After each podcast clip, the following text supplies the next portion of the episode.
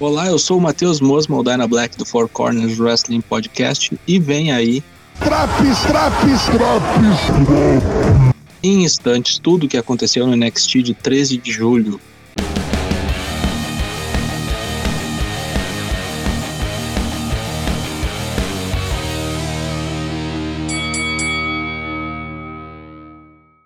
Luta 1: Ember Moon contra Dakota Kai. Agora solo, já que sua amiga Shots Blackheart faz parte do SmackDown, Ember Moon desafia Dakota Kai, amiga de Raquel Gonzalez, a campeã que defendeu o título contra Ember Moon semanas atrás.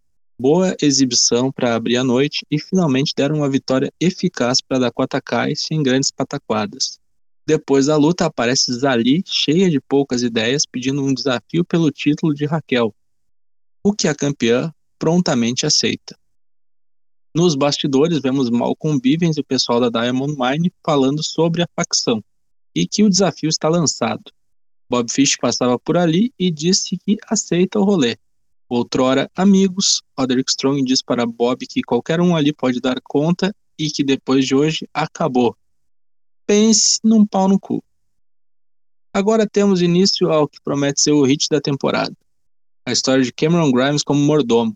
Inicia muito bem, com Cameron Grimes batendo na porta de LA Knight para começar um novo trabalho. Ele ganha até um tapa no visual e fica faceiro, ao passo que LA diz que o seu desafeto parece um pinguim. Depois é incumbido de cortar a grama do seu chefe. Ele até que começa bem, mas depois de um tempo aparece descansando em uma espreguiçadeira. LA fica puto com a atitude. Cameron diz que apesar de ser mordomo, ele também é milionário e pode pagar um para ele, né? Ele pagou 400 conto um moleque cortar a grama. LA Knight fica mais louco ainda, dizendo que crianças são proibidas na sua casa. Ele até agradece ao moleque, mas pede para que ele vaze. O guri dá umas bicas nas canelas do campeão do milhão e Cameron se abaixa para juntar a grana que voou pelo chão. Com uma vassoura, ele atinge LA Knight e com isso faz com que ele caia na piscina. Pastelão pra caralho, bom demais. A química e o carisma dos dois estão lá em cima. Vai virar dupla. Luta 2, Tyler Rust contra Bob Fish. A luta é muito rápida e Bob Fish nem entrada teve. Já cortaram a imagem para ele direto dentro do ringue. Talvez ainda nem tenham feito uma música para ele, né? Vai saber. Combate que mostrou muito pouco. A vitória de Tyler Rust veio após uma distração causada por Strong em Fish, que acabou sendo pinado após tomar um chute na nuca. Depois do combate, toda a Diamond Mine vai pro ringue dar cabo de Bob Fish mas Kushida aparece para fazer o save. É bom ter amigos nessa hora, né? Joe vai até o treinamento de Karen Cross dar as orientações para a luta, em que ele será o juiz. Careca não gosta nada do bagulho e o troço vai encrespar, anota aí.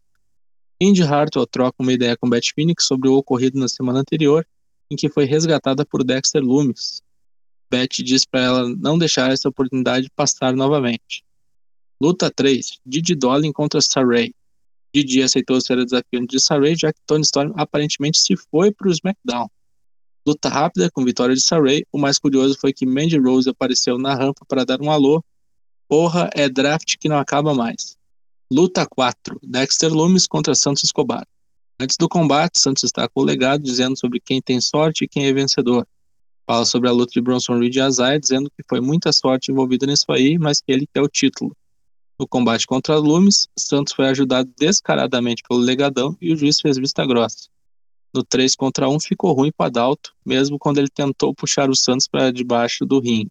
Dexter Loomis perde após tomar um Phantom Driver. Depois do combate aparece o pessoal do Hit Roll na rampa de acesso ao ringue e trocam insultos com o legado do fantasma. Eis que se desenrola um novo Field de Hills. E também aparece Indy Hartwell para resgatar o seu amado Dexter Loomis mas ela é impedida de dar um beijo no seu amado, já que Kensler Ray apareceu para empatar a foda. E desgraçado. Wade Barrett entrevista Kyle O'Reilly no estilão documentário. Kyle fala das agruras que podem ocorrer na vida de um lutador, como algumas derrotas pelo caminho, mas diz que Adam Cole ainda vai ter o que merece. Luta 5, NXT Breakout Tournament Match. Duke Hudson contra Ike Mendiro.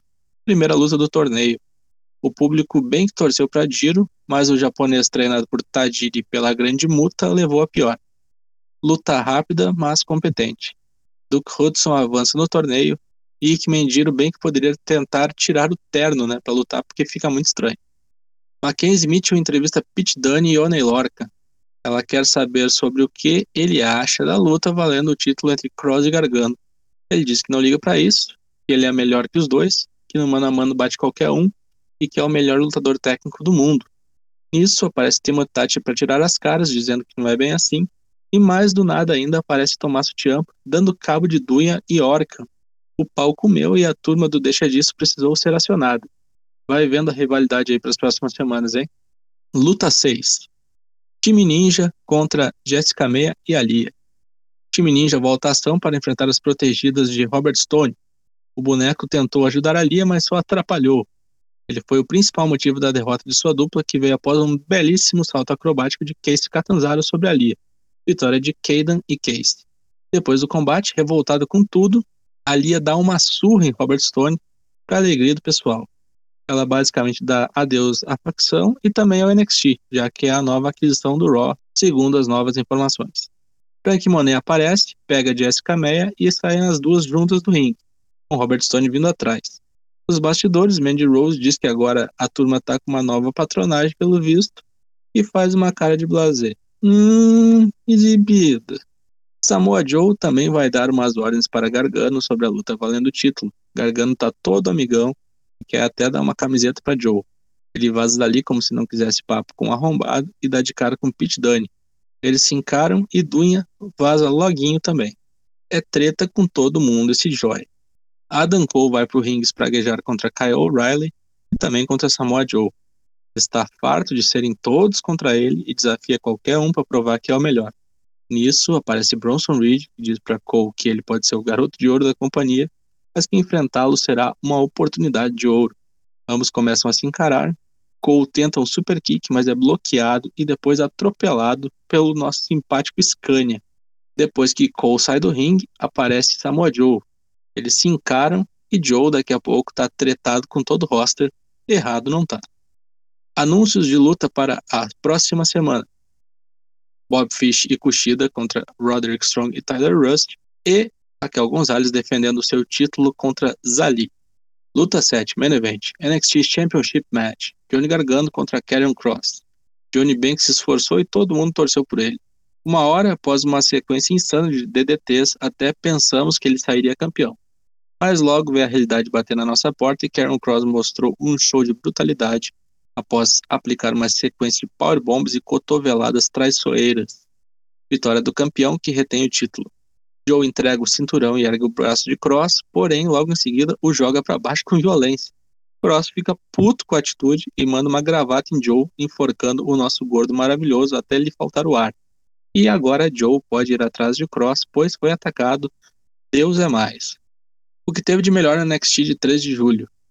Gargano contra Cross Joe brigando com todo mundo. E a interação de Cameron Grimes e LA Knight está espetacular. Também vale destacar o fato de que um programa de duas horas ter sete lutas e não ter nada de papagaiada é genial. O que teve de pior? Não teve nada de ruim, talvez só a luta entre Rust e Fish tenha sido um pouco curta demais. Nota 8. Na próxima semana tem mais drops NXT. Ouça também as edições do Raw, do Dynamite e do SmackDown. Lives terças e quintas, 8 da noite, ao vivo em twitch.tv barra Valeu!